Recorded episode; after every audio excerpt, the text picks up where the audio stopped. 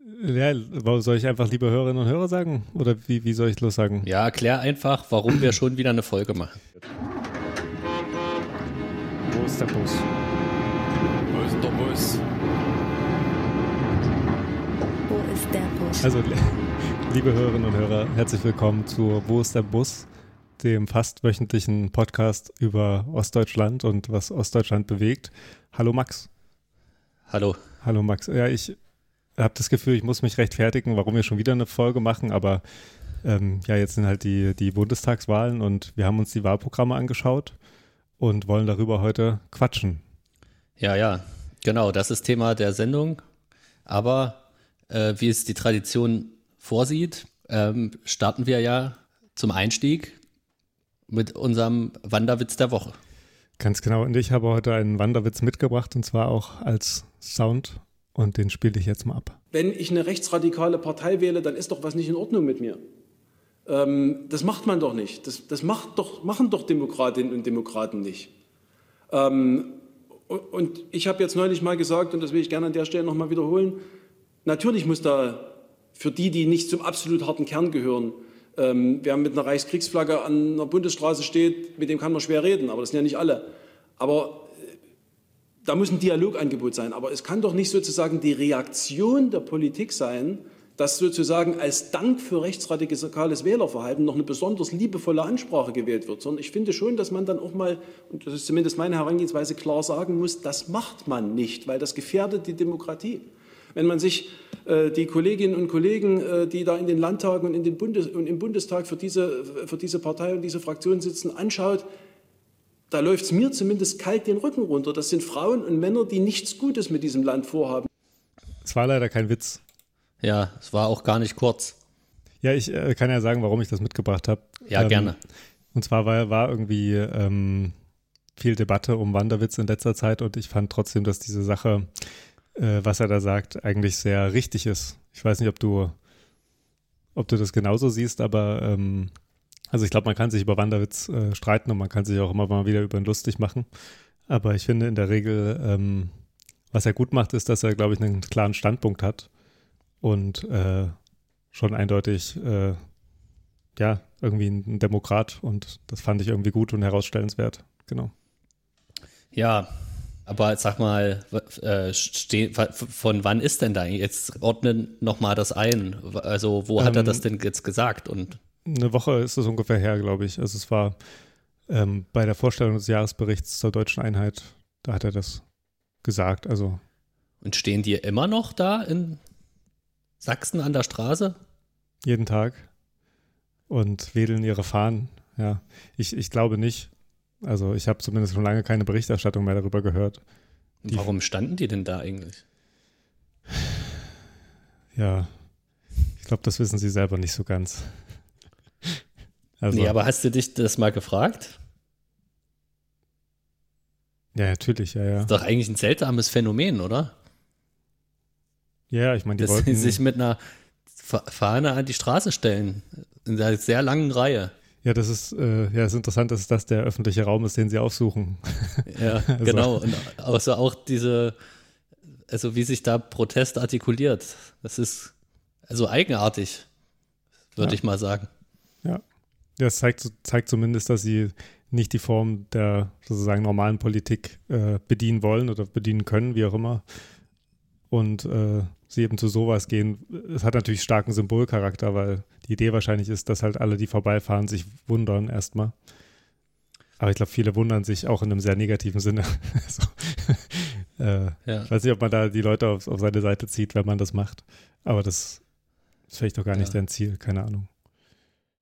Also, ich meine, es ist doch auch langweilig, oder? Ja, man bestellt sich erst bei Amazon seine Reichskriegsflagge und dann geht man halt raus. Ja, ist bestimmt langweilig. Aber es scheint, scheint irgendwie für die Identität dieser Leute eine Rolle zu spielen, ne? Ja. Ja, gut, aber äh, da wir beide darüber nicht so viel wissen, würde ich sagen, ähm, lass uns lieber zum Hauptthema der Sendung kommen, oder? Ja. Oder willst du noch also, länger über Flaggen nee. Also ich überlege gerade, ob wir uns vielleicht selber loben sollten für diesen gelungenen Einstieg jetzt oder ob wir das dann den, äh, Zuschriften überlassen. Ja, genau. Dann können wir jetzt zum eigentlichen Punkt übergehen unserer Folge. Äh, nämlich, ich öffne das mal hier, ja. Ja. Wenn man auf die Seite geht, www.spd.de, Schrägstrich Zukunftsprogramm, dann steht hier so eine Uhr. Ja. Noch 74 Tage, 3 Stunden, 52 Minuten und 19 Sekunden, 18 Sekunden, 17 Sekunden. Die Bundestagswahl kommt. Du hast recht. Und äh, das haben wir zum Anlass genommen, uns mit der Bundestagswahl zu beschäftigen, in Hinblick auf die äh, Wahlprogramme der einzelnen Parteien. Äh, wobei wir feststellen mussten, dass das gar nicht mehr Wahlprogramm heißt. Das stimmt. Bei der SPD heißt es, wie schon gesagt, Zukunftsprogramm. Ja. Also man merkt, man merkt den, den Anspruch aber schon der Parteien, ne? Also genau das Zukunftsprogramm. Man merkt Ja. bei der CDU, CSU heißt es Regierungsprogramm. Ja.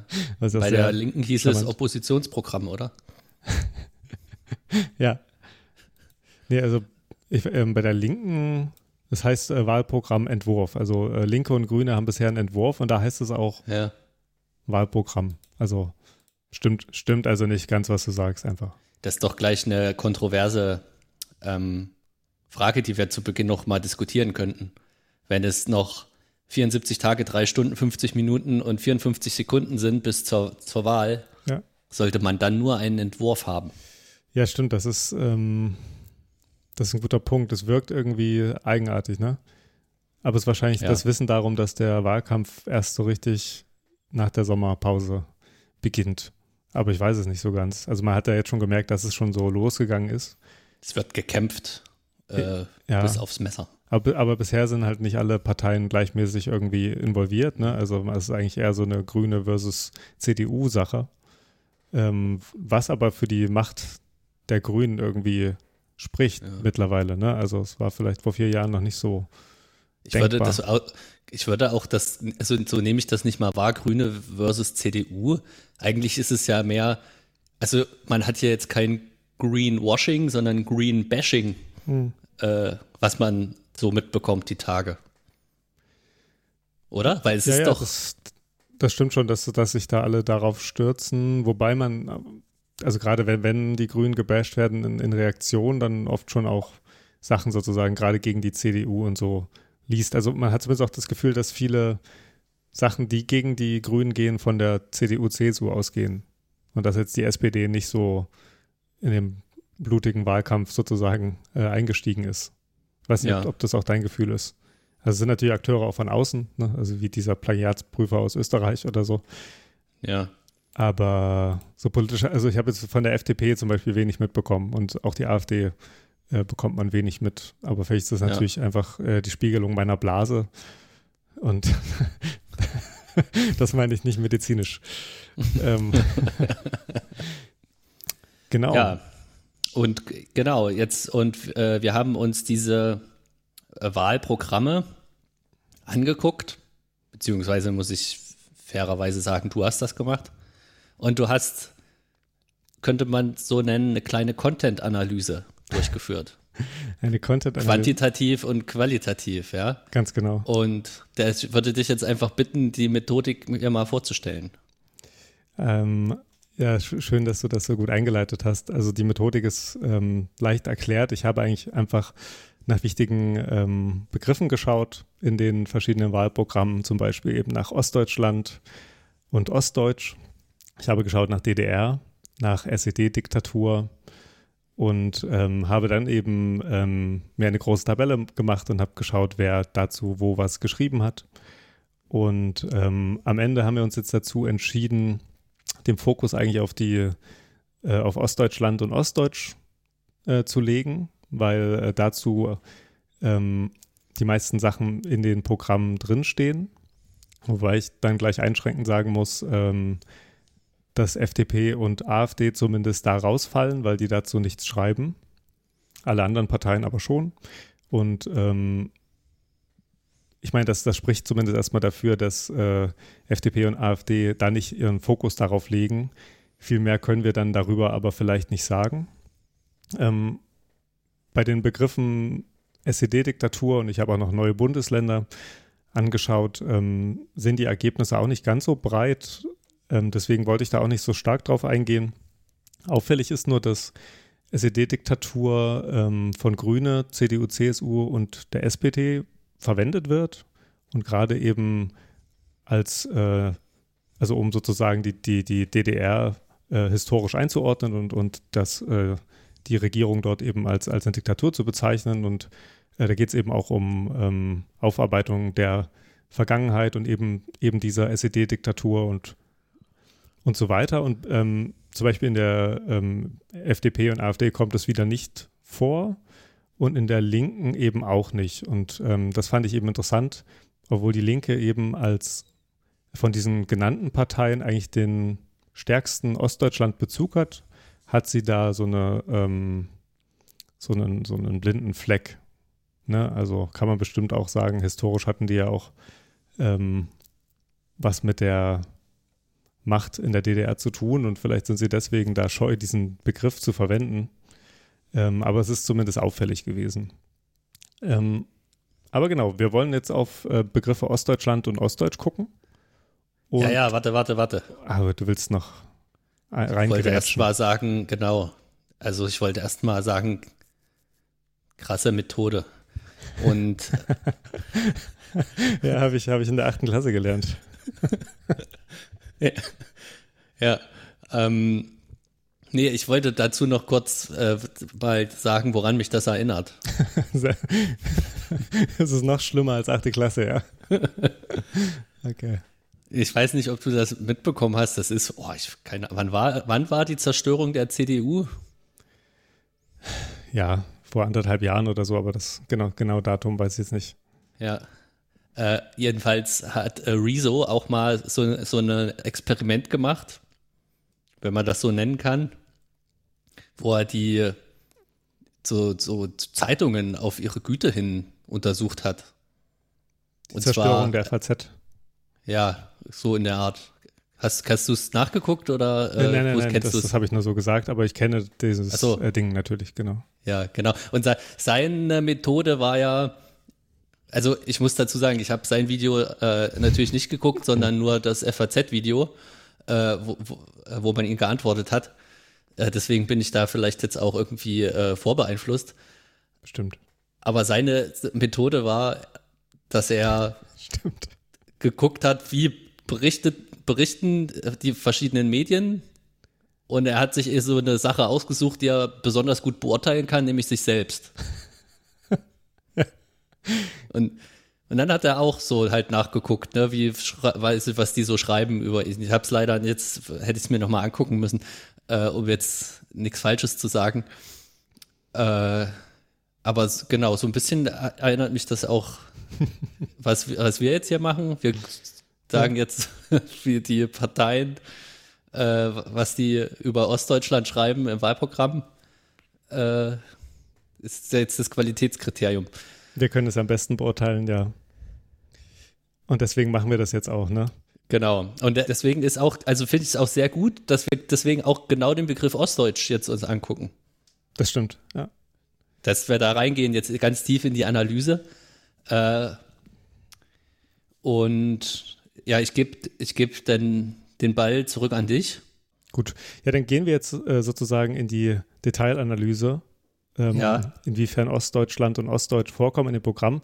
Wobei ich eigentlich über den Quantitativen auch noch ein Wort verlieren könnte, was die Zahlen angeht, wie oft Ostdeutsch oder Ostdeutschland vorkommt. Also wenn man sich einfach die Zahlen nochmal anguckt, ist es so, dass Ostdeutschland und Ostdeutsch im Programm der Grünen dreimal vorkommt im Programm der CDU-CSU zweimal Ostdeutschland und dreimal Ostdeutsch.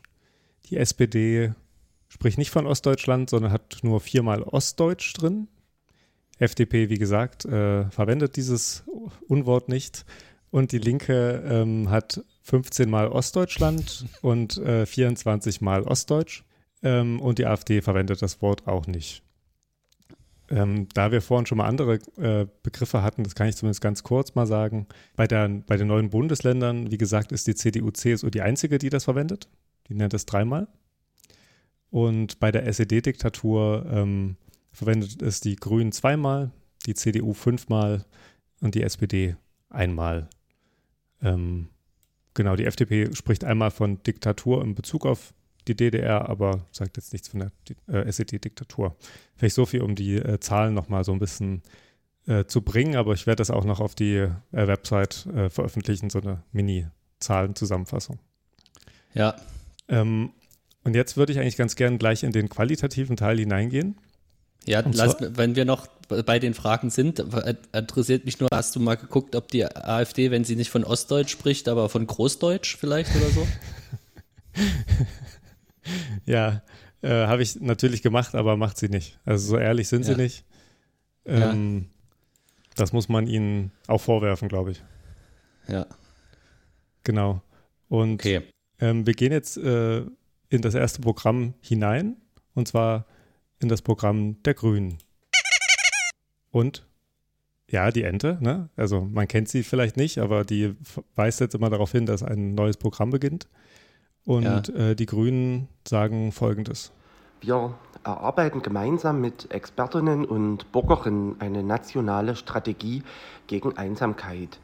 Und wir wollen mit den Kommunen und Initiativen vor Ort eine Bundesstrategie Orte des Zusammenhalts auf den Weg bringen.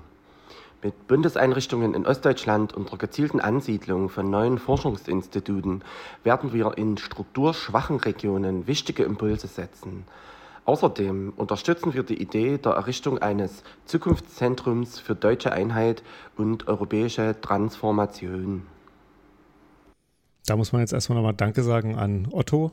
Und zwar leider nicht Otto von Bismarck, aber ein anderer Otto, der uns hier diese Originaltöne äh, beigesteuert hat. Ja. Ja, ich finde es interessant bei diesem, ähm, bei diesem Zitat bei den Grünen ist, dass Ostdeutschland jetzt im Zusammenhang mit dieser nationalen Strategie gegen Einsamkeit vorkommt. Und ähm, also man merkt, dass Ostdeutschland gleichgesetzt wird auch mit den strukturschwachen Regionen.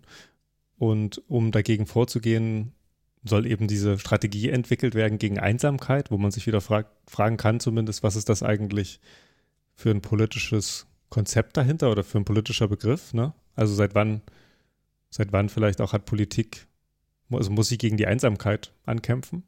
Fragezeichen. Und sie möchte es auch damit bekämpfen, dass sie eben Forschungsinstitute in strukturschwache Regionen setzt. Und sie möchte eben dieses Zukunftszentrum für deutsche Einheit und europäische Transformation ähm, unterstützen. Was irgendwo in den neuen Bundesländern, äh, um jetzt auch mal das Wort zu verwenden, äh, gebaut werden soll. Wie findest du das mit der Strategie gegen Einsamkeit? Naja, mir fällt auf, jetzt wo du das auch nochmal so wunderbar zusammengefasst hast, äh, dass es hier ja eigentlich verschiedene Sachen sind, die jetzt gar nichts miteinander zu tun haben. Ne? Ja. Also die, die nationale Strategie gegen Einsamkeit wird verfolgt und die scheint sich dann aber im engeren Sinne zu beziehen auf Ostdeutschland und die Forschungsinstitute, die man dann ansiedelt, setzen dann Impulse in den strukturschwachen Regionen. Ähm, das ist die nationale Strategie gegen Einsamkeit. Äh, wenn das jetzt hier nicht der Kontext so entstellt ist, äh, wovon ich jetzt nicht ausgehe. Ja, gut, wie soll ich denn das finden? Ähm, also ich glaube, es hat einen einen Grund, warum ich bis jetzt noch nie äh, so Wahlprogramme gelesen habe. Ja, aber gute, also gu sehr gute Idee auf jeden Fall, Forschungsinstitute in strukturschwache Regionen äh, anzusiedeln. Da stelle ich mir immer die Frage, wie ist das mit der äh, Finanzierung dieser Forschungsinstitute? Häufig könnte man ja sagen, es ist, fällt es wahrscheinlich auch auf die, äh, die Länder dann zurück. Ja, eigentlich ist es oft Ja. Ländersache, zumindest auch zur Hälfte so, ne? Je Ja, nachdem, welche Institution. Also irgendwie hat sich ja was geändert bei der Hochschulfinanzierung. So tief äh, stecke ich jetzt nicht drin. Also der Bund kann sich jedenfalls dauerhaft auch daran beteiligen. Da gab es ja so eine Grundgesetzänderung vor einiger Zeit. Ja. Aber letztlich verursacht das ja auch erstmal nur Kosten für die Länder. Die, und die strukturschwachen Länder haben ja aber sowieso schon ein Einnahmenproblem.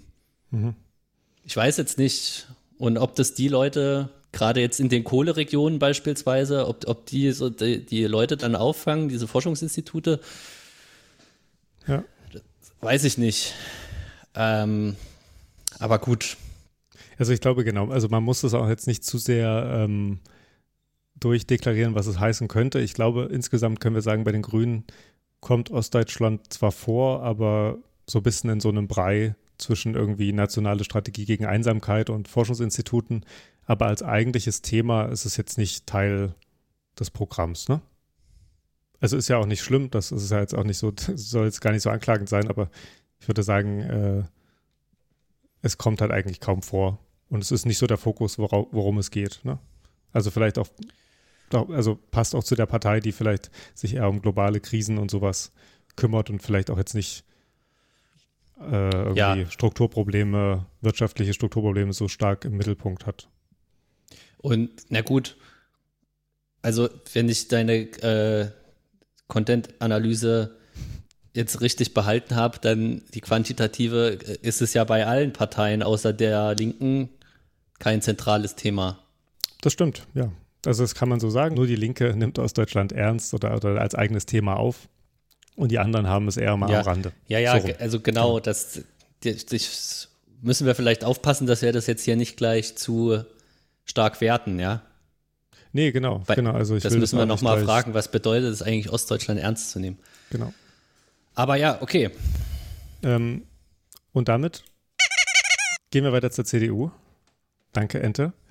Und äh, fangen einfach mal an mit dem ersten ähm, Zitat. Also in, im Wahlprogramm der CDU-CSU gibt es zumindest auch ein eigenes Unterkapitel namens Zukunft Ost. Äh, Chancen für das geeinte Deutschland schaffen. Und äh, daraus ist jetzt dieser Teil hier. Die Bürgerinnen und Bürger in Ostdeutschland haben in den vergangenen Jahren nicht nur einen tiefgreifenden gesellschaftlichen und wirtschaftlichen Umbruch gemeistert, sondern viele Regionen zu starken Clustern in Wirtschaft und Wissenschaft entwickelt. Wir wollen dies weiter stärken und gleichzeitig auch die ländlichen Regionen unterstützen. Wir wollen niemanden vergessen und mit unserer Politik die besondere Prägung der Menschen in den neuen Bundesländern nicht aus den Augen verlieren. Wir wollen die internationale Vernetzung besonders nach Mittel- und Osteuropa vorantreiben und die Verbindungen zu unseren Nachbarländern weiter festigen. Also ich muss es gleich sagen, es tut mir leid. Aber die internationale Verle Vernetzung, besonders nach Mittel- und Osteuropa, finde ich richtig gut. Und lustig. Ja, Ähm, da du nicht lachst, kann ich das auch aus der Dose. Okay. danke. Ähm, äh, ja, ich finde es ein spannender Teil. Ähm, also mir, mir fällt nämlich was auf. Finde ich, bei dem Zitat wird irgendwie nochmal klarer, dass es hier zumindest nicht nur so ein defizitäres Bild von Ostdeutschland gibt, sondern die betonen eben, dass es in vielen ostdeutschen Regionen äh, es, Zitat, zu starken Clustern in Wirtschaft und Wissenschaft, Zitat Ende, gekommen ist. Ne?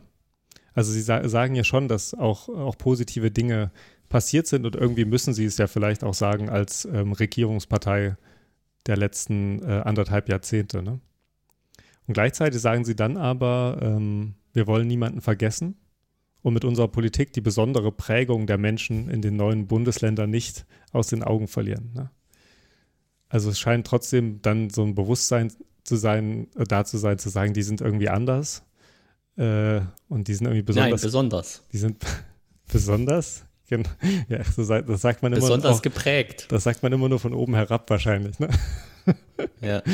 Ähm, genau, und man, man kann ja auch nur Leute vergessen, die irgendwie, die irgendwie unfähig sind, auf sich selbst aufzupassen. So. Also es gibt da schon auch so gleichzeitig eben. Ne? Also einerseits ist die Wirtschaft gut, aber dann gibt es schon viele, die, die abgehängt sind. Ähm, in der Deutlichkeit ist es jetzt bei den Grünen zum Beispiel nicht vorgekommen, würde ich sagen. Nee, da, war, da hatte man eher den Blick nicht, dass die besonders geprägt sind, sondern dass die besonders einsam sind, als ich jetzt Genau. Eindruck. Und strukturschwach, aber das ist ja eher eine Sache, die man nicht so auf die Menschen bezieht. So, ne? Also Ja. ich habe auch gleich noch einen Ausschnitt aus dem Programm. Ja, Darf ich? Darf Och. ich? Darf ich? Die Ansiedlung weiterer Bundesbehörden in Ostdeutschland, besonders im ländlichen Raum, werden wir fortsetzen. So wollen wir eine neue digitale Ausbildungsstätte der Bundeswehr in den neuen Bundesländern schaffen. Mit dem Schwerpunkt der Digitalisierung soll sie nicht nur als Ausbildung, sondern auch als berufsbegleitendes Weiterbildungszentrum für die Bundeswehr etabliert werden.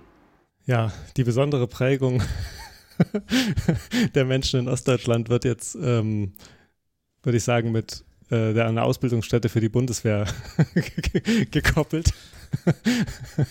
ähm, aber das ist natürlich meine böse Lesart. Ähm, aber es ist schon interessant, ne, dass ähm, die sagen, um diesen Raum, den ostdeutschen Ra ländlichen Raum irgendwie zu fördern, wollen sie jetzt eine Ausbildungsstätte oder eine digitale Ausbildungsstätte der Bundeswehr erschaffen.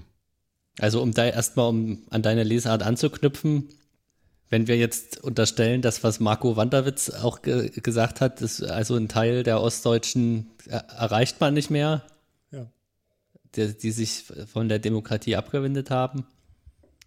Und man das als besondere, also als Resultat der besonderen Prägung ansieht, dann weiß ich gar nicht, ob es so gut ist, so, so viel Militär, ähm, militärische Strukturen da aufzubauen. Ja, und, und ähm, vielleicht rückgreifend auf unsere Elitenfolge muss man sich ja fragen, ob, ähm, wenn dort so eine Ausbildungsstätte der Bundeswehr installiert wird, ob das eigentlich überhaupt was mit den Leuten vor Ort zu tun hat. Ne?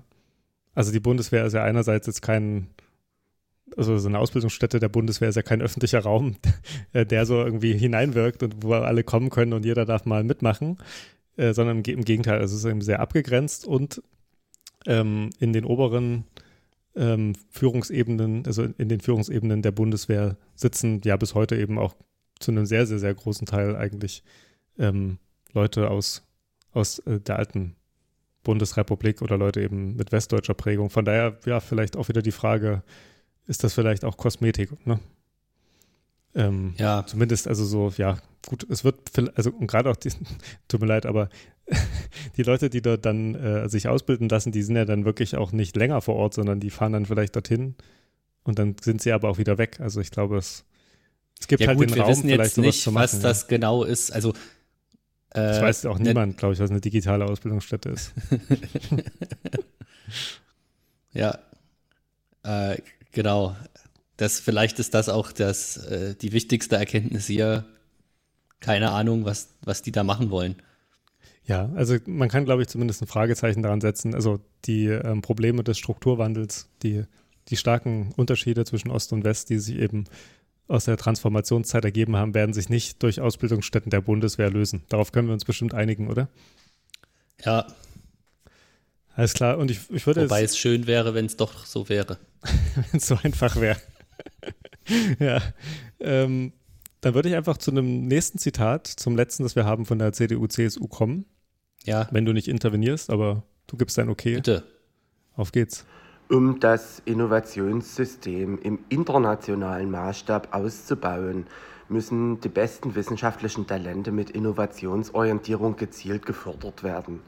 Gemeinsam mit der Fraunhofer Gesellschaft und führenden Universitäten werden wir dafür ein Joint Innovation Track als Pilotprojekt fördern, um Wissenschaftlerinnen und Wissenschaftler in Richtung einer universitären Berufung weiterzuentwickeln, die akademische Exzellenz mit einem außergewöhnlichen Verständnis für angewandte Forschung verbinden. Diese gezielte Nachwuchsförderung zugunsten eines effizienten Technologietransfers soll in den neuen Bundesländern erprobt und bei Erfolg bundesweit ausgebaut werden. Dabei hat doch die CDU noch vor ein paar Jahren damit geworben, keine Experimente, oder? Ja, das aber ist schon ein bisschen her, oder? Das war Adenauer, glaube ich. so. Also, ich meine, ich will jetzt nicht damit sagen, wie alt du bist, aber du hast recht, ja. Äh, nee, okay, aber ja, interessant. Also Ostdeutschland, beziehungsweise die neuen Bundesländer als Versuchslabor für,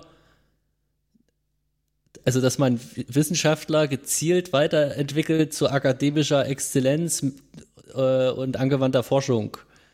Krass. Ja, es ist krass. Mir, mir fällt ja besonders äh, diese, diese, diese Wortwahl auf. Also da sind wir wieder bei, dass du noch nie dieses, diese Textart gelesen hast. Ähm, die besten wissenschaftlichen Talente mit Innovationsorientierung. Also, ich weiß ja auch nicht. Aber ähm, also viele, die ich kenne, die in der Wissenschaft sind, zählen da, glaube ich, nicht rein. Ähm, aber das, das, das, Weil sie keine Talente sind oder weil sie nicht innovations... ich glaube, das sind Talente, die ähm, aber nicht innovationsorientiert sind, weil Forschung das ja oftmals eben gerade nicht ist. Ne?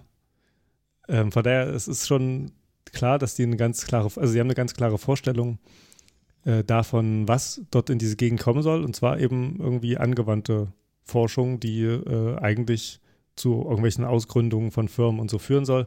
Was ja aber, wo ich jetzt sagen würde, gut, wir haben uns jetzt lustig gemacht, was halt so für den strukturschwachen ländlichen Raum vielleicht ja wirklich eine Chance sein könnte, wenn man sagt, dort werden halt Technologien dann äh, als Ausgründung aus der Uni oder aus Instituten äh, ins Leben gerufen, dann kommen da Leute vor Ort dazu und arbeiten in den Betrieben und es könnte sich halt was entwickeln, so, ne? Ähm, du darfst auch gerne widersprechen, aber das könnte ich, das könnte ich da positiv herauslesen, dass zumindest ja. die Idee dahinter steht.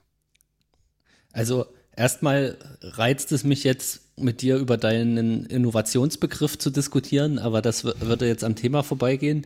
Ähm, ich, also ich bin mir nicht ganz sicher, was ich hier von, also du hast jetzt äh, das positiv hermeneutisch sozusagen hier ausgelegt, ne? Ähm, ja. Ich möchte noch mal hinweisen auf die diese komische Kombination, ne? Also es geht erstmal um akademische Exzellenz mhm. äh, und die verbinden mit angewandter Forschung. Das, das ist äh, das ist interessant, weil es gibt ja diese Exzellenzinitiative äh, des, des Bundes, ja. die, wo immer diese äh, 10 bis 12 äh, Unis dann gefördert werden. Äh, und hier angewandte Forschung, was ja eher auf den Fachhochschulbereich verweist, ne? Ja. Und ich weiß jetzt nicht, ob das hier das jetzt sowas bedeutet, dass also hier man die, die Fachhochschule Merseburg beispielsweise ausbaut. Ähm, also ich kann so viel damit erstmal nicht anfangen, weil es zu verschwurbelt für mich klingt. Ja, es klingt wie ähm, Projekt eierlegende Wollmilchsau, ne? Ja, ja, ja, genau. Und äh, ich würde auch sagen, unter dem muss man das erstmal sehen. Interessant natürlich so Ostdeutschland als Versuchslabor, finde ich aber gar nicht so verkehrt, dass man, also da zumindest, also, also es spricht zumindest davon, dass man merkt, dass es Probleme gibt, die man nicht mit Zuschauen und weiterlaufen lassen bekämpfen kann, sondern halt mit Änderungen, aber die Änderungen hier sind schon kleineren Typs. Ne? Also man sagt jetzt nicht, wir bauen äh, irgendwie die Infrastruktur groß auf oder wir ähm, fördern die Universitäten mehr oder so, sondern man macht halt irgendwas. Also es gibt dieses Bundeswehrzentrum und halt dieses äh, Projekt Eierlegende Wollmilchsau. Den, den also, Joint Innovation den, Track. Genau. ja, ich würde sagen, lassen wir es doch hier, oder? Bei der CDU, CSU. Ähm, ich weiß nicht, äh, was ist dein Resümee? Gute Ostdeutschland-Partei? äh, also bis jetzt hat mich noch niemand überzeugt. Okay. Und wie ist das bei dir, Ente? Ah ja. Also, aufwachen, liebe Hörerinnen und Hörer, wir sind jetzt im nächsten Programm und zwar bei der SPD. Ne? Die hatte Ostdeutschland nullmal, aber Ostdeutsch viermal und wir werden jetzt uns ein paar Zitate wieder anhören. Ich würde sagen, wir steigen einfach mal ein. Wir wollen gleichwertige Lebensverhältnisse in ganz Deutschland schaffen. Dazu gehört auch, die deutsche Einheit zu vollenden und das Ungleichgewicht zwischen Metropole und Peripherie, zwischen traditionellen Industrieregionen und den neuen Boomzonen, zwischen Stadt und Land zu reduzieren. Gerade hier zeigen sich die Herausforderungen großer gesellschaftlicher Transformationsprozesse und des Strukturwandels. Dabei sind der Respekt und die Anerkennung der spezifisch ostdeutschen Lebenserfahrung und der Lebensleistungen zentral, um das Vertrauen in die Demokratie weiter zu stärken. Unser Ziel ist, die Sichtbarkeit der Ostdeutschen in allen Bereichen zu erhöhen. Also, dass sie gleichwertige Lebensverhältnisse schaffen wollen, ist natürlich nett, aber das äh, steht ja auch schon im Grundgesetz, ne? Mhm. Darüber muss man, also dazu muss man sich vielleicht nicht mal bekennen, ähm, sondern da geht es eigentlich eher darum zu überlegen, wie man das denn jetzt schaffen soll.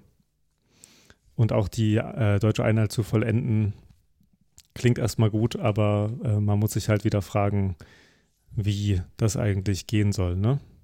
Sie scheinen zumindest äh, aus Selbstaussage die Herausforderungen großer gesellschaftlicher Transformationsprozesse und des Strukturwandels, war jetzt ein Zitat, ähm, irgendwie zu sehen. Ne?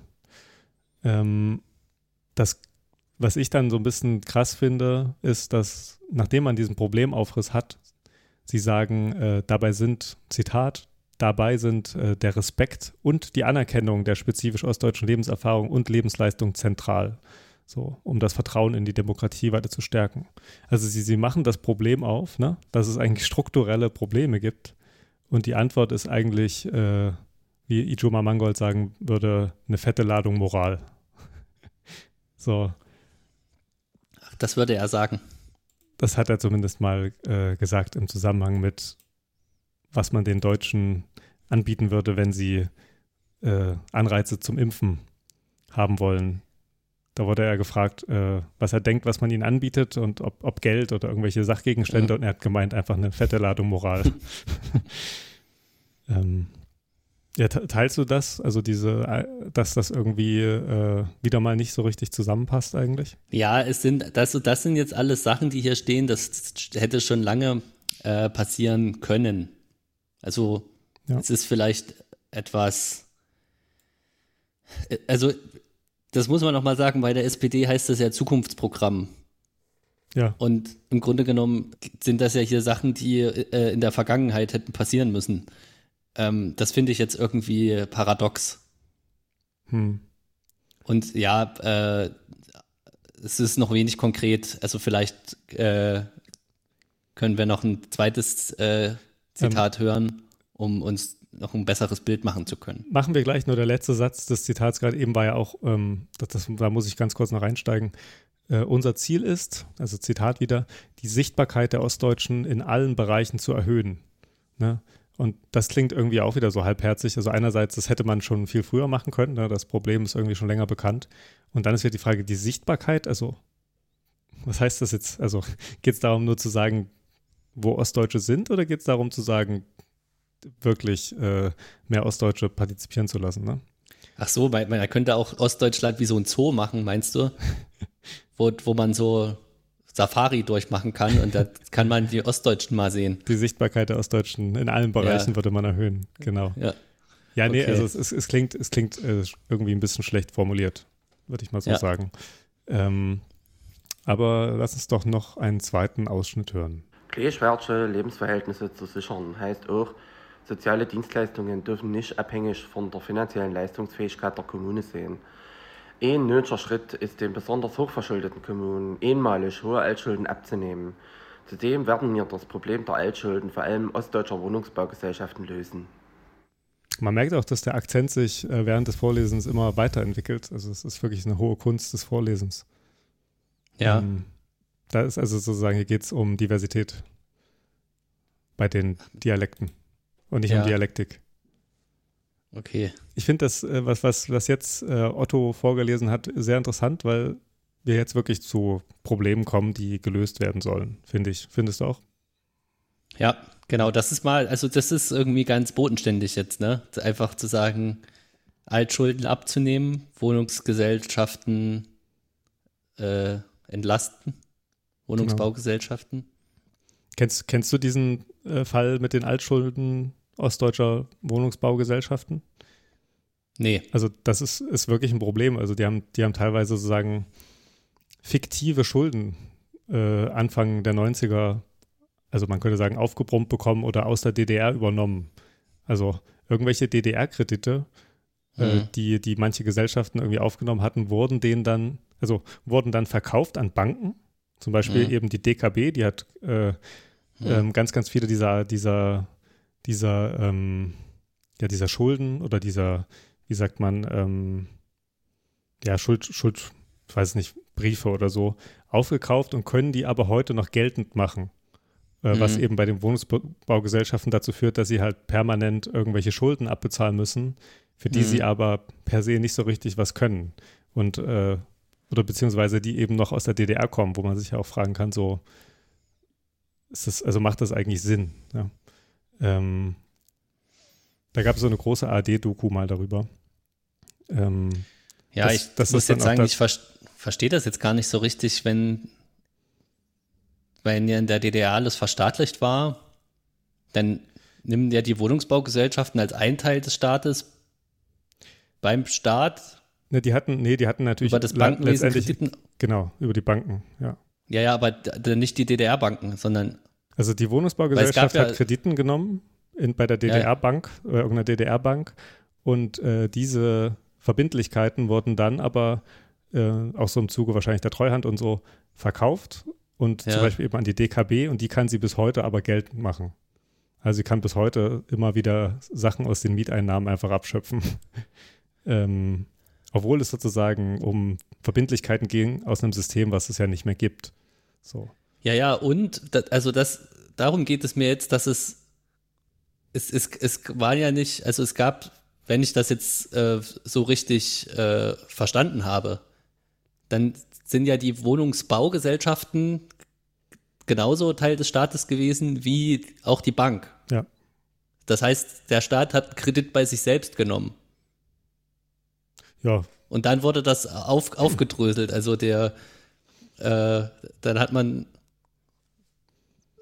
der Kredit, der eigentlich bei ihm selber war, äh, in die eine Richtung weggegeben und das Wohnungsunternehmen äh, in die andere Richtung. ja, ich meine, sowas gibt Also das ist wirklich eigenartig. sowas gibt es auch teilweise auch heute noch, dass Kommunen ähm, quasi Geld erzeugen können und sowas. Aber da kommen wir in ganz andere äh, Fahrwasser. Aber du hast recht, das ist schon sehr, es ist sehr eigenartig. Ähm, ich glaube, dass, also vielleicht als, als Minipunkt noch, äh, dass man eben auch in der DDR so Kredite aufnehmen musste und sowas, äh, liegt wahrscheinlich daran, dass auch dieses System ja über Geld geregelt war und man eben um Sachen zu kaufen und Arbeiter zu bezahlen und so natürlich dann auch irgendwie Geld brauchte. Also man konnte nicht die Häuser einfach so in die Höhe stampfen, ne? sondern man musste irgendwas haben, um Leute in Bewegung zu setzen. Ja.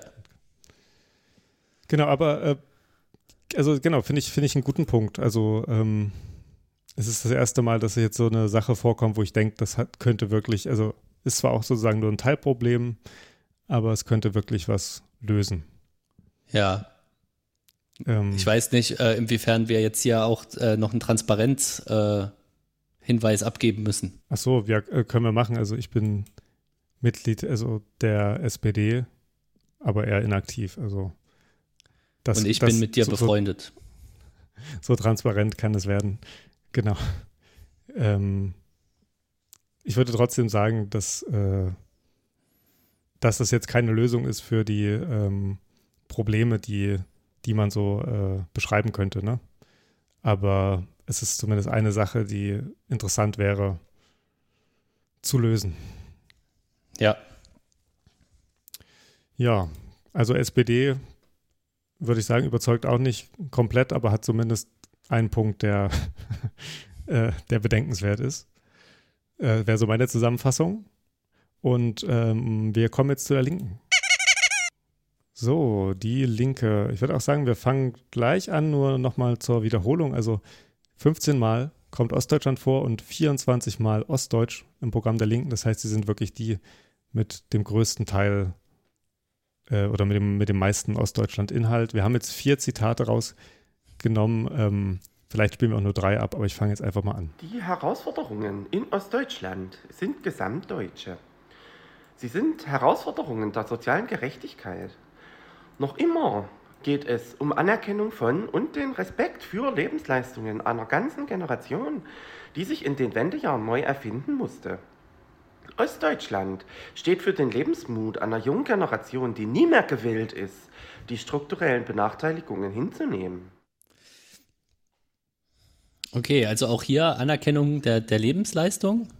Ja. Und äh, jetzt der Fokus auf die junge Generation, Ja. die das nicht mehr mitmacht. Genau. Ähm, da, da fühlen wir uns vielleicht gleich angesprochen. Aber es, es scheint ja auch irgendwie äh, was dran zu sein, ne? dass es das irgendwie so gibt, dass es eine junge Generation gibt, die äh, das nicht mehr sich einfach nur anschaut, sondern da irgendwie ähm, ein kritisches Bewusstsein entwickelt hat. Spannend finde ich, äh, ist, dass die Linke irgendwie hier sowas beschreibt, was ja per se noch nichts mit der Linken zu tun haben muss, sozusagen. Ne? Also das kommt natürlich später noch. Also sie, sie, sie sehen eben diese, sie sehen eben, dass, äh, dass, dass, dass junge Ostdeutsche ähm, das kritisieren und, und wollen dann eben sagen, und wir sind sozusagen eure Stimme. Ähm, aber es ist erstmal interessant, dass sie da so eine Beschreibung machen. Ähm, was mich an dem Zitat noch besonders interessiert, ist eigentlich gleich der erste Satz. Ähm, Und zwar sagen sie da, die Herausforderungen in Ostdeutschland sind gesamtdeutsche. Und ich glaube, in der Direktheit ähm, hört man das jetzt nur bei den Linken. Ne, also die eben nicht, äh, also dass man sonst irgendwie nicht so dieses Ost-West-Ding aufmacht oder vielleicht auch direkt sagt, ja, das ist so, hat was mit dem ländlichen Raum zu tun, sondern man sagt halt gleich so, ja, es gibt Herausforderungen in Ostdeutschland, aber die müssen wir halt zusammen lösen. So. Ja, da interessiert mich jetzt nochmal, äh, wie du das genau verstehst oder was das genau bedeuten soll, weil die Herausforderungen in Ostdeutschland sind gesamtdeutsche. Könnte jetzt bedeuten, es gibt also kein spezifisch ostdeutsches Problem sozusagen, sondern ah, die, die, hm. Probleme gibt es genau so in strukturschwachen äh, Regionen in Westdeutschland. Oder dass die Probleme in Ostdeutschland ganz Deutschland angehen. Genau, das, so würde ich das verstehen. Genau. Ähm, ich denke auch, so ist das gemeint, wobei beide Bedeutungen natürlich ähm, da drin lesbar sind. Ähm, aber genau, es wird, glaube ich, gesagt, dass die Herausforderung Ostdeutschland nichts ist, was nur Ostdeutschland mit sich klären muss, sondern äh, also, ne, wir sind eben ja. ein, ein, Land und so muss man halt das akzeptieren, dass äh, man das zusammen lösen muss oder diese Herausforderung angehen muss. Ähm, dass man auch nicht immer sagen kann, ja, die Ostdeutschen sind halt selbst schuld und dann müssen sie sich jetzt selbst irgendwie rausholen, so. Ja. Sondern okay. die Dinge liegen eben tiefer und die Probleme. Genau. Soll ich das zweite abspielen? Ja, bitte. Viele kennen das Gefühl, dass die eigenen Lebensleistungen oder die der Eltern nie anerkannt werden dass der gesellschaftliche Vertrag, nach dem sich harte Arbeit gegen soziale Absicherung tauscht, nie gilt. Fast jeder Zweite im Osten fühlt sich in seiner oder ihrer Arbeit nie wertgeschätzt. Auch unter qualifizierten Beschäftigungen mit unbefristeten Arbeitsverträgen. Jetzt äh, wächst die Bereitschaft zu streiken und zu kämpfen. Der Kampf geht um mehr als nur die Lohnhöhe und Arbeitsplätze. Sie sind zum Symbol geworden für Gerechtigkeit, Anerkennung, mehr Mit- und Selbstbestimmung. Die Linke ist den Erfahrungen und den Kämpfen der Menschen in Ostdeutschland verbunden. Wir sind die Stimme des Ostens. Aha. Ja. Jetzt verstehe ich es auch, warum die anderen vergleichsweise wenig haben. Und warum? Weil die ja nicht die Stimme des Ostens sind. Achso. Weil es kann ja nur eine geben, natürlich. Sonst wäre es ja eine Stimme des Ostens. Ja, stimmt. Meinst du, die haben sie abgesprochen? Ja. Was macht ihr? Ja, wir machen die Stimme des Ostens, okay. Was meint ihr? Wir machen gar nichts. mehr. Mit die FDP, ne? Was hat sie geschrieben? Erneuerung um jeden Preis? Oder nee, äh. der, der, der erste Satz im Programm der FDP ist, wie es ist, darf es nicht bleiben. Ja. Und genau. ich meine, das ist wirklich, das ist auch das ganze Programm ja. ist genau in diesem Ton geschrieben. Also es muss auch ständig innoviert werden. Jeder Stein muss mal umgedreht werden. Ähm, aber Ostdeutschland eben nicht. Ja. Okay, aber ja, zurück zur Stimme des Ostens. Ähm, ja, war jetzt auch noch keine, also Anerkennung, ne? Nee, genau, also, also hier geht es eigentlich viel auch um so symbolische ja. Sachen und nicht so sehr um strukturelle Sachen bisher.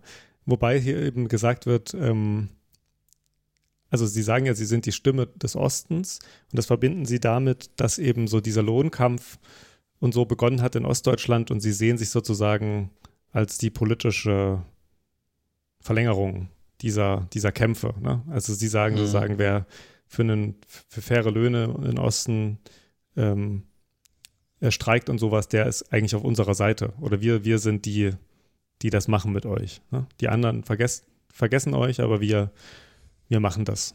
Also damit setzen sie sich selbst eben äh, in diese Position, wo man ja auch sich auch fragen kann, ob das eigentlich so einfach geht, ne? das so von außen zu sagen, dass man das so ist. Genau. Ähm, von mir ist gerne noch den nächsten Punkt.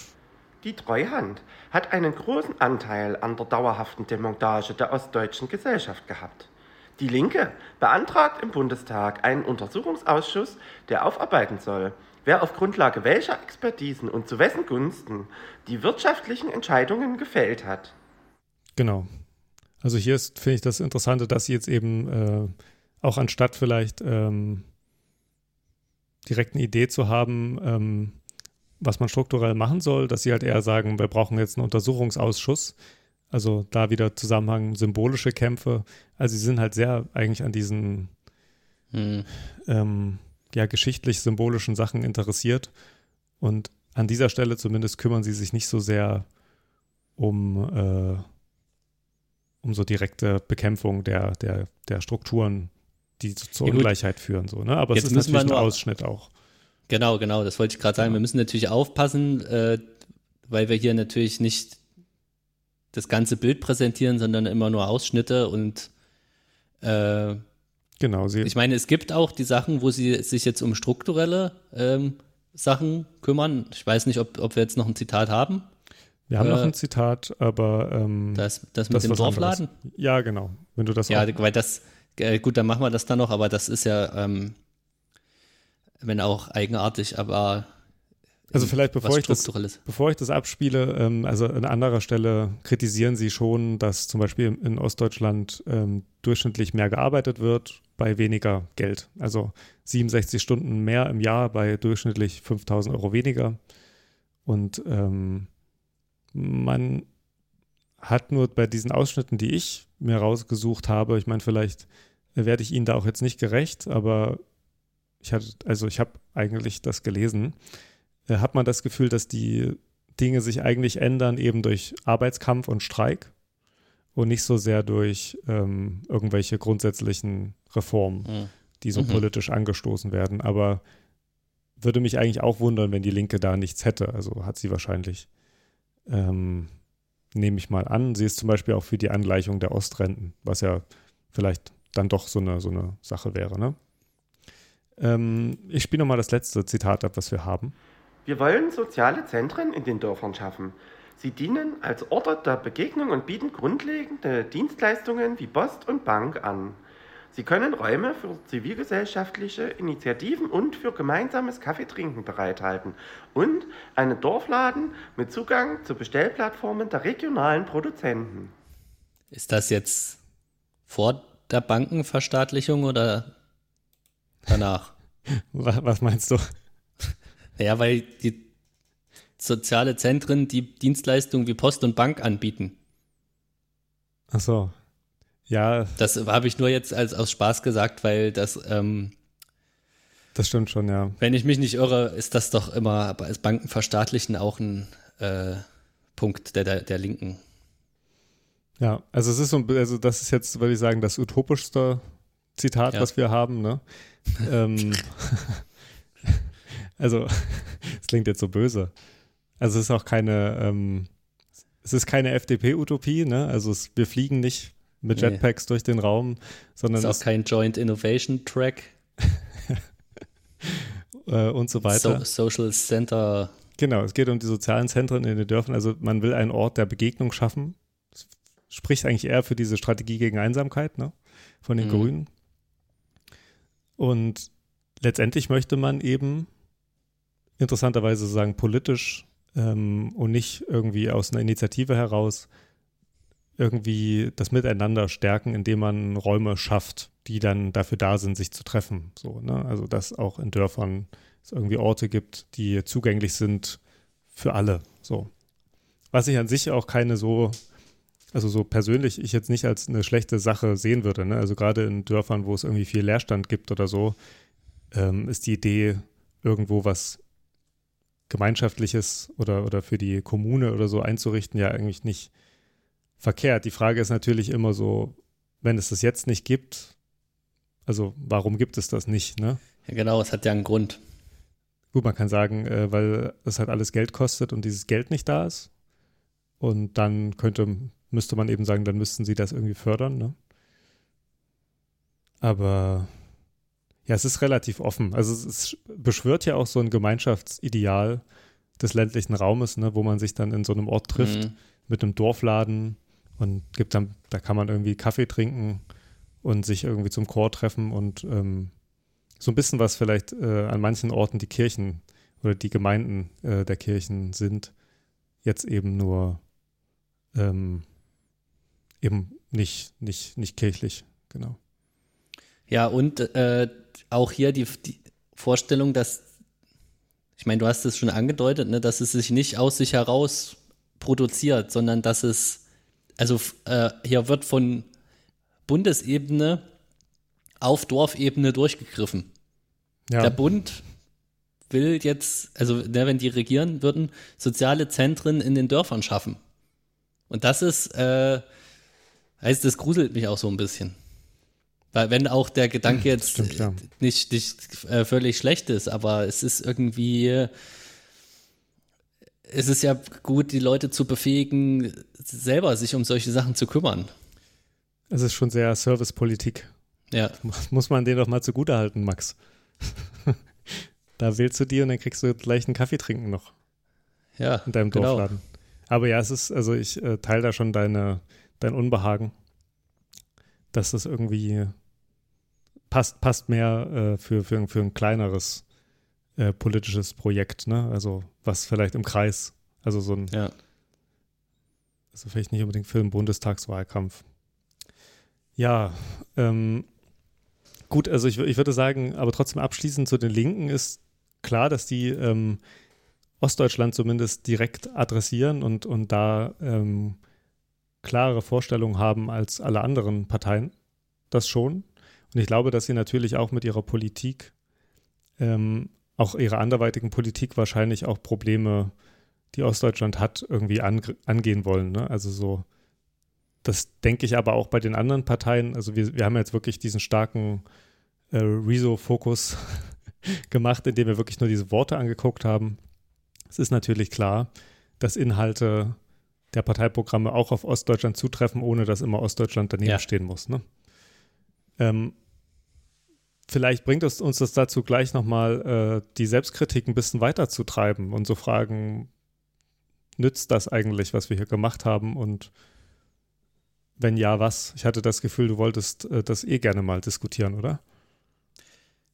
Genau, erstmal äh, knüpfe ich noch an an den Punkt, dass äh, sowieso auch das vielleicht fragwürdig ist, sich so ein Wahlprogramm überhaupt anzugucken. Wie viele Seiten hat, hat, hat das ungefähr? Also Kannst du das aus dem Kopf? Zwischen 100 und 200 meist. Ja, Also bei den FDP natürlich knapp 91, AfD 210, Grüne 135, ich sage das Ja. jetzt mal, ähm, CDU 140, die Linke hat äh, 148 und die SPD hat oh 66. Die SPD ist eigentlich noch mehr FDP Ja. als die FDP. ja, Das ist gut. krass.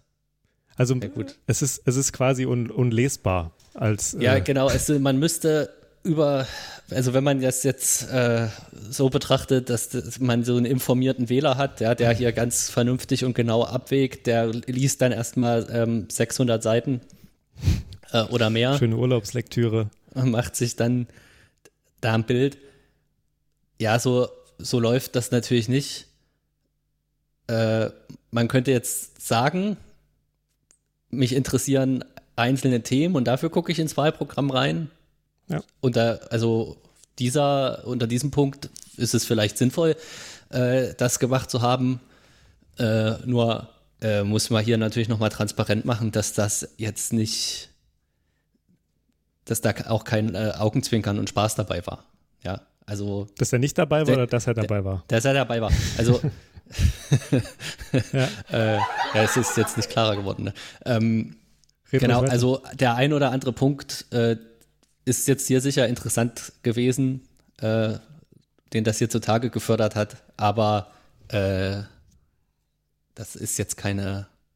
Ich meine, wir sind auch jetzt nicht so fair umgegangen mit. Das ist natürlich eine komfortable Situation, sich hinzusetzen und das Natürlich. zu lesen und dann immer so, ah, was die da geschrieben haben. Aber es ist, äh, ja, aber also genau, also ich, ich würde die Kritik zwar teilen, aber ich würde sagen, es ist trotzdem nicht uninteressant, ähm, weil man trotzdem eben sieht, kommt dieses Thema überhaupt vor? Und insgesamt muss man sagen, es kommt sehr wenig vor. Also, und ich, und ich finde eben nicht nur in den Parteiprogrammen, sondern auch ähm, in dem Wahlkampf bisher spielt Ostdeutschland irgendwie als ein Problem eigentlich keine Rolle. Wobei man halt sagen muss, dass für ein Viertel äh, der Bevölkerung es vielleicht schon ein großes Ding sein wird, ne? Also, wie gesagt, es gibt, es ist ja auch, also die Probleme Ostdeutschlands sind ja auch eingebunden in andere groß, große Probleme, also so irgendwie Stadt- und Landprozesse und all sowas. Und da will man bestimmt Dinge äh, lösen.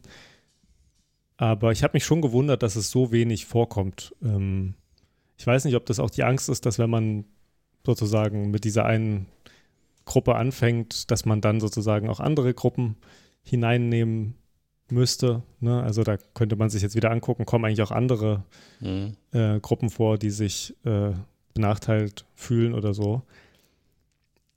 Aber es hat mich schon gewundert, dass es dann doch so, so wenig ist, ehrlich gesagt. Also, auch, also vielleicht auch gerade bei so einer Partei wie der AfD, äh, um das hier am Rande zu sagen. Ja gut, das hat, das hat mich auch überrascht, äh, dass das da überhaupt nicht vorkommt, weil ich die, also die AfD so wahrnehme, dass sie im Grunde genommen in gewisser Weise mit der Linken darum konkurriert, äh, Stimme des Ostens auch zu sein. Ne? Ja, genau. Äh, Gerade weil sie da eben auch so stark ist. Äh, aber gut, hat wahrscheinlich seine Gründe. Ja, vielleicht auch vielleicht, beim Parteivorstand und dem Selbstbild gut, der Partei, ne? Man, dass sie sich weißt halt du, man, man, hätte jetzt noch mal gucken müssen, ob vielleicht äh, Westdeutsch vorkommt, sozusagen, dass Ostdeutsch äh, die, die Normalperspektive ist und ich glaube nicht. ähm, aber ja, nee, glaube ich auch nicht. Ähm, was mir bei der Analyse aufgefallen ist, dass ähm, wenn man Osten als Wort noch nimmt, das habe ich dann aber wieder rausgeschmissen, gibt es manche Parteien, die damit Ostdeutschland meinen und manche Parteien, die damit den Nahen Osten äh, meinen. Und man, also ich sage es mal so, der Begriff taugt nicht so viel, aber es ist trotzdem interessant, dass es Parteien gibt, die selbstverständlich eben, wenn sie Osten sagen, Ostdeutschland meinen und manche äh, eben nur vom Nahen Osten sprechen würden und niemals Osten so benennen würden. Das ist auch so ein bisschen, vielleicht auch bei der FDP, ich glaube, die haben halt gar keinen Bock, sich dieses Themenfeld so anzueignen. Ne? Also Ostdeutschland als ein Problem sozusagen anzunehmen oder dieses, dieses Wort überhaupt zu, äh, zu verwenden. Ich glaube, die sagen halt, wir sind ein Deutschland, wir haben deutschlandweite Probleme und dann müssen wir jetzt mal richtig anpacken. äh, weil so wie es ist, kann es ja nicht bleiben. Ähm, also ich glaube, es gibt da so eine Ignoranz, die eben so aus dem Selbstverständnis heraus vielleicht geht, ne? Halt so einen Bundestagswahlkampf zu machen und ein Land zu sein. Und das ist ja immer so ein bisschen das, was einhergeht mit dieser ganzen Ostdeutschland-Debatte, dass man immer wieder Leute hat, die sagen so, aber wir sind doch ein Deutschland.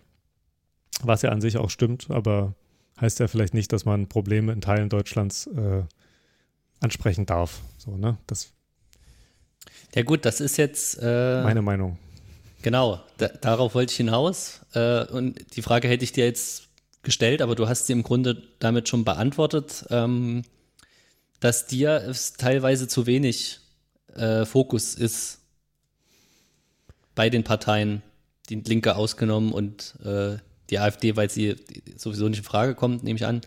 Äh, ja, also Schon. Also ich, ich finde, es gibt andere große Probleme, die man äh, angehen muss. Also ich meine, äh, Klimawandel und es gibt auch viele andere soziale Ungleichheiten, die man, also worum man kämpfen kann in so einem Wahlkampf. Und mich ja. wundert es, dass Ostdeutschland aber nicht dazu zählt, weil ich nicht der Meinung bin, dass die unter oder, oder bisher sich ja auch, auch, auch wissenschaftlich nicht so richtig zeigt, dass die Unterschiede weggehen von alleine, sondern äh, wie Steffen Maus eben sagt, äh, so mit der Fraktur, also so die, also er hat ja diesen Begriff der Fraktur, dass er sagt, äh, dieser Bruch, den es da gibt, der ist halt da und, und das verschlimmert sich eher, als es sich verbessert. Ne? Also, und ich mhm. denke halt so, ja gut, wenn wir jetzt schon irgendwie diesen, auch diesen Anstieg, also so diese, diese Bereitschaft, AfD zu wählen und, und große Politikverdrossenheit haben und so, sollte man vielleicht das Thema angehen, bevor es ähm, wirklich richtig groß ist oder so, ja. Und ja, also letztendlich auch so, also auch, auch, auch fernab von AfD, also einfach diese Unzufriedenheit und die Ungleichverteilung des Wohlstandes deutschlandweit und sowas. Also ich hätte mich, ich hätte mir gewünscht, dass das irgendwie gesehen wird, dass es da Problemlagen gibt. Ja, gut, ich meine, das muss ich sagen, irgendwie mich stört das jetzt weniger. Mhm. Äh, ich will jetzt aber gar nicht so genau äh, darauf eingehen. Also vielleicht nur kurz, dass ich denke, äh, was wir auch schon gesagt haben, ne, dass Probleme auch gelöst werden können, ohne dass Ostdeutschland draufsteht oder daneben steht oder so. Äh, und jetzt habe ich, jetzt hab ich ganz vergessen, was ich, welchen Punkt ich jetzt machen wollte. Das ist gut. Ja. Ähm, wahrscheinlich äh, sollten wir dann einfach äh, die Folge so langsam beenden. Ich finde, bei diesem Wahlprogramm, also vielleicht noch als letzten Gedanken, den ich jetzt einwerfe, ähm, man merkt halt auch, dass das eine, eine Kommunikationsform ist, die eben, wie du auch schon meintest, eigentlich gar nicht so sehr vielleicht für die Leute, die es lesen, also nicht, nicht für BürgerInnen, die das jetzt irgendwie lesen, sondern vielleicht ist das auch eher so, so eine Selbstkommunikation und eine Festlegung auf das, was man eigentlich machen möchte, auch, auch in eine Partei hinein so. Ähm, und gleichzeitig eben was vielleicht auch für Wissenschaft und JournalistInnen, dass die was haben, mit dem sie auch arbeiten können. Ich weiß nicht, wie sehr du das so siehst, aber. Ja, es, es, also es kann nicht sein, dass es das nicht gibt. Äh, genau. Und äh, irgendwie, also eine bestimmte Gruppe in der Gesellschaft äh, greift auch darauf zu. Und aber es wäre auch schade, wenn es das nicht da wäre, weil es macht schon transparent, worum es ungefähr gehen soll. Ne? Ja. Also das schon. Es ist leider unglaublich unkonkret und wie gesagt, es adressiert, glaube ich, gleichzeitig die WählerInnen, aber eben auch die Parteileute.